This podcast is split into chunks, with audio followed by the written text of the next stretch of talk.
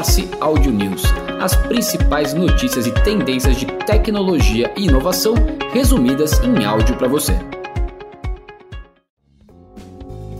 Olá pessoal, eu sou a Rafaela Guimarães e esse é o Audio News do dia 17 de abril de 2023. O CEO da OpenAI, Sam Altman, confirmou que a empresa não está atualmente treinando o GPT-5 e não fará isso por um bom tempo. A declaração vem após rumores sobre o desenvolvimento do sucessor do GPT-4 lançado em março. Com o crescente desenvolvimento da inteligência artificial, surgem cada vez mais preocupações sobre a segurança e o controle desses sistemas. O CEO discutiu as preocupações de segurança em torno da inteligência artificial em um evento no MIT e afirmou que a empresa está fazendo outras coisas além do GPT-4, que tem todos os tipos de problemas de segurança que são importantes de abordar e foram totalmente deixados de fora da carta. E falando em plataformas, o Blue Sky é uma rede social em desenvolvimento fundada por Jack Dorsey, que é o antigo diretor executivo do Twitter. A nova plataforma ainda está em fase de testes com beta fechada para iOS, contando com alguns milhares de usuários convidados, mas é possível que seja disponibilizada para todo o público em breve. Os usuários podem participar por meio de diferentes provedores em vez de uma enorme central. A organização quer permitir que você aplique filtros e rótulos personalizados e até mesmo confiar em terceiros preferidos para fazer fazer esse trabalho para você, o que pode permitir que os usuários adaptem melhor seu feed social para o que precisam. Uma das principais conferências sobre inovação, empreendedorismo e negócios do Brasil, o Gramado Summit, terminou nesta sexta-feira, dia 14, contabilizando recorde de público. Ao todo, foram mais de 10 mil participantes que marcaram presença no evento realizado na Serra Gaúcha. Com mais de 350 palestrantes, o evento abordou diferentes assuntos nos sete palcos do evento: startups, empreendedorismo social, inovação para o setor público e na área da saúde, e investimentos foram alguns dos temas trazidos nesses espaços. Elon Musk está planejando lançar uma empresa de inteligência artificial para competir com a OpenAI. O bilionário-chefe da Tesla e também do Twitter está reunindo uma equipe de pesquisadores e engenheiros de inteligência artificial e está conversando com vários investidores sobre o projeto. Apenas algumas semanas atrás, o Musk co-assinou uma carta na qual ele e mais de 1.800 outros exigiu uma pausa de seis meses na pesquisa de inteligência artificial. Mais tarde, descobriu-se que alguns dos signatários eram falsos a Samsung considerou substituir o Google pelo Bing da Microsoft como um mecanismo de busca padrão.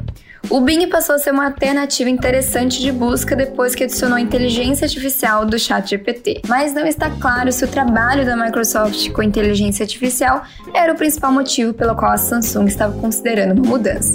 O contrato ainda está em negociação e a Samsung ainda pode ficar com o Google. O Google está correndo atrás do prejuízo e sua nova ferramenta, batizada de Projeto Mage, está sendo criada por designers e engenheiros executivos para ajustar e testar as versões mais recentes.